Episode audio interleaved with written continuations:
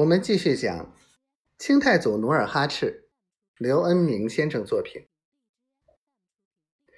原来一个月前，童养性到广宁卖貂皮，被李成梁的三儿子无理扣留。童养性与他据理相争，被李的三儿子带着兵马驱赶出城。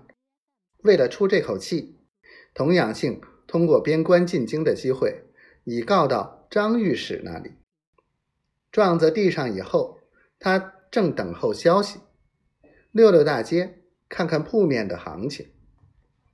童养性诉说了自己进京的经过，就又笑着道：“想不到能在京城见到您，这真是有缘千里来相会呀。”努尔哈赤听了，心里有了底，就笑了笑道。你胆子可不小啊，竟敢进京告辽东总兵！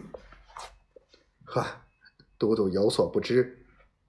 童养性转着眼珠子四处看了看，就又压低声音说：“做买卖要观察行情，进官场就要看门户气候。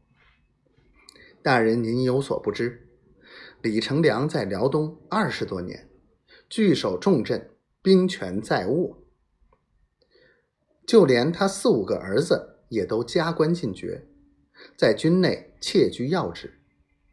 您想，就没有人看着眼红吗？这么说，也有人反对李成梁。对对，童养性像遇到了知音，连连点头。宫内御史张鹤鸣就反对他。都督大人，您好赖是建州卫的一个都督，如果您能把李成梁谋害您的前前后后跟张御史禀告禀告，准够他喝一壶的。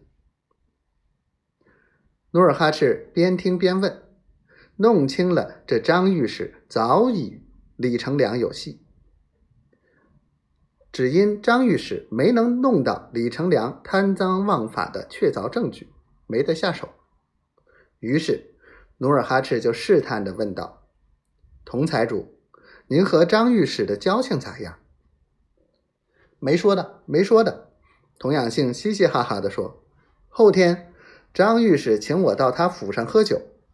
都督大人，如果您能抽出功夫，咱们一起到府上，我可向他举荐举荐，他一定会欢迎的。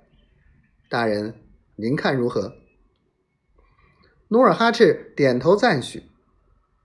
第二天，努尔哈赤带着李和率领十人，在礼部官员引导下进皇城进贡献礼。努尔哈赤本来合计进紫禁城能朝见万历皇上，可没想到，当他带着十个随从步入承天门后，只在一间耳房里，有司礼监带皇帝。收下贡品，并将皇上赐给的绫罗绸缎、瓷器玉雕等物带出皇宫。虽然礼部侍郎曾出面设宴，但总觉得万历皇上对女真人太冷淡了。努尔哈赤回到客店，仰面朝天的躺在木板床上，追忆进贡入紫禁城的每个细节，不禁自语起来。难道天朝的皇上也跟李成梁一个样？